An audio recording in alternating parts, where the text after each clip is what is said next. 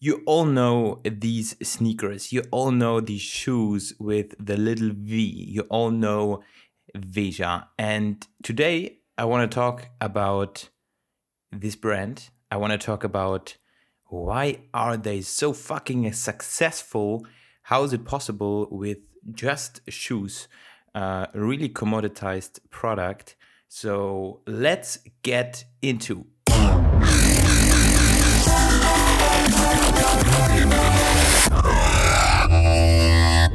So this is another brand analysis I want to do because I think there are so many things to learn for every other brand, uh, and not only if you want to sell shoes or if you want to sell clothing, uh, but for a really commoditized product. So we are talking about we are talking about shoes.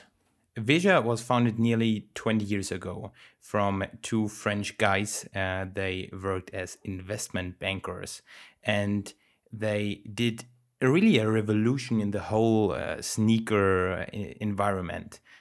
They are a sneaker brand and they stand extremely for sustainability in every aspect of their company. They're ge- generating millions of revenue and I I really want to look at the the three main points why I think is Veja so successful. So let's start right into with the first aspect, transparent communication.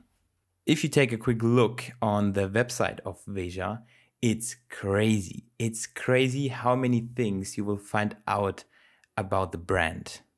They're talking about nearly every aspect of their company.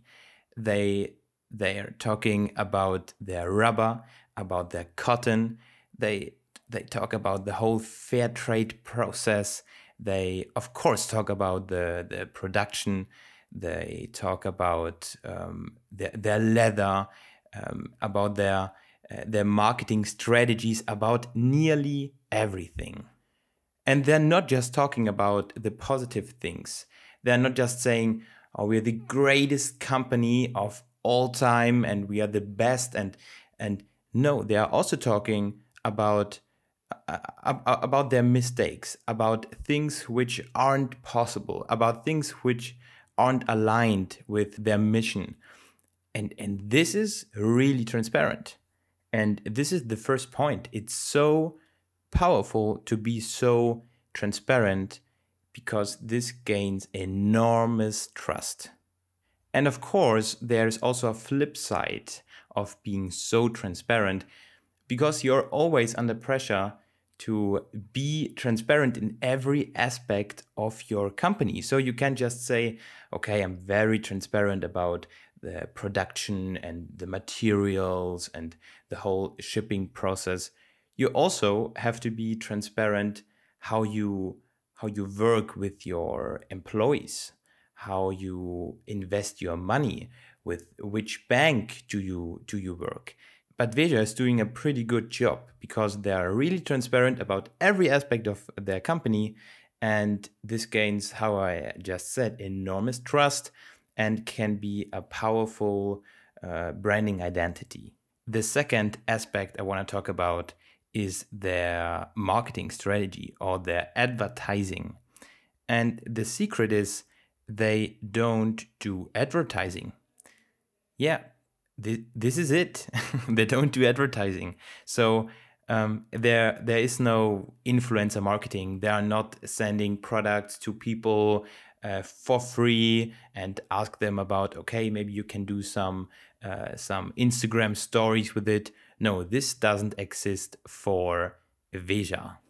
Because, and, and this is very different to every other sneaker company, their mission is to put the money into the development, into the design, into finding the best materials available in the most sustainable materials available and not into marketing yeah, it's it's a different strategy, but it works pretty pretty well for them.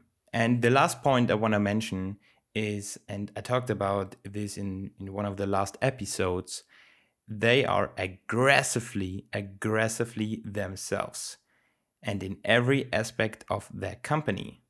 In German, we say wischiwaschi. It means like you're not this, but you're also not that. Or you're a little bit of, of this, but you're also a little bit of that. So you have no clear positioning. And Veja does exactly the opposite. So they really stand for something, but also they standing against something. And this is even more important to, to have an enemy. An enemy, something you really not like, something you are against. And for Veja, it's, it's totally clear they want to fight like cheap, uh, cheap, cheap mass production of shoes, cheap materials. Um, they they are against like like turbo capitalism of, of clothing, but they're also for equal payment. They are for for gender equality. They are for using banks which invest their money in in in uh, responsible things. So you have a, a clear picture of what they like and what they don't like. And this is the, the last point. So they have a clear, have a really clear positioning. And this is a po- positioning many people can identify with it.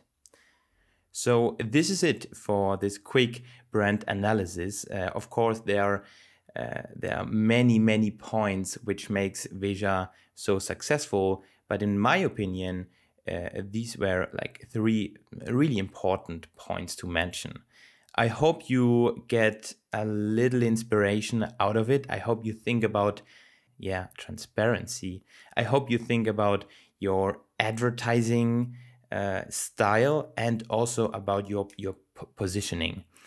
Thank you for listening, and I hope we will hear us the next time on so much more. And I wish you a great day, a great weekend, whatever. Bye bye.